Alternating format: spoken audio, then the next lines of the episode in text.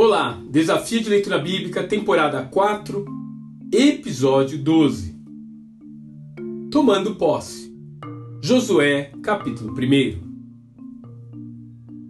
Com a morte de Moisés, era necessário que surgisse um novo líder. E o seu nome é Josué.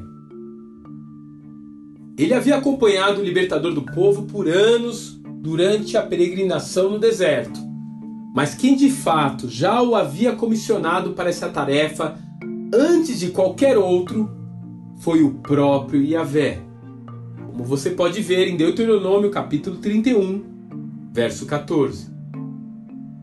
Mesmo com esse currículo, Josué teria que ser o substituto de Moisés, o maior profeta da história de Israel. Você acha que ele conseguiria se sentir apto para isso?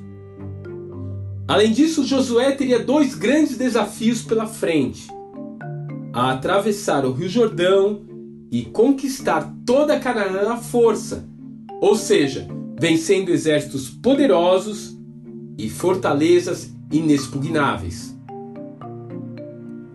Mas o Eterno tem o seu jeito peculiar de nos fazer sair da hesitação.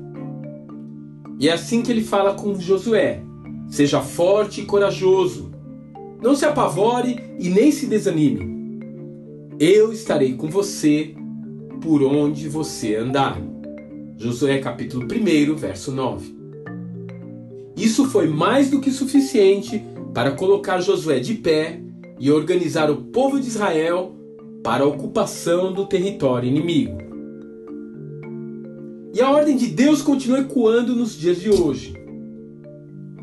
O Senhor tem uma herança preparada para nós, mas Ele quer que a conquistemos. Ele quer que alarguemos as fronteiras do seu reino. Pode parecer mais fácil ficar no deserto, vivendo de maná e de água de rocha. Mas Deus, na verdade, quer nos dar uma terra que mana leite e mel. Frutos que são transportados em carrinhos de mão. Paisagens que os nossos pais jamais conheceram. Deus tem o muito mais além do que pedimos ou pensamos, esperando por nós logo ali, do outro lado do rio e das muralhas.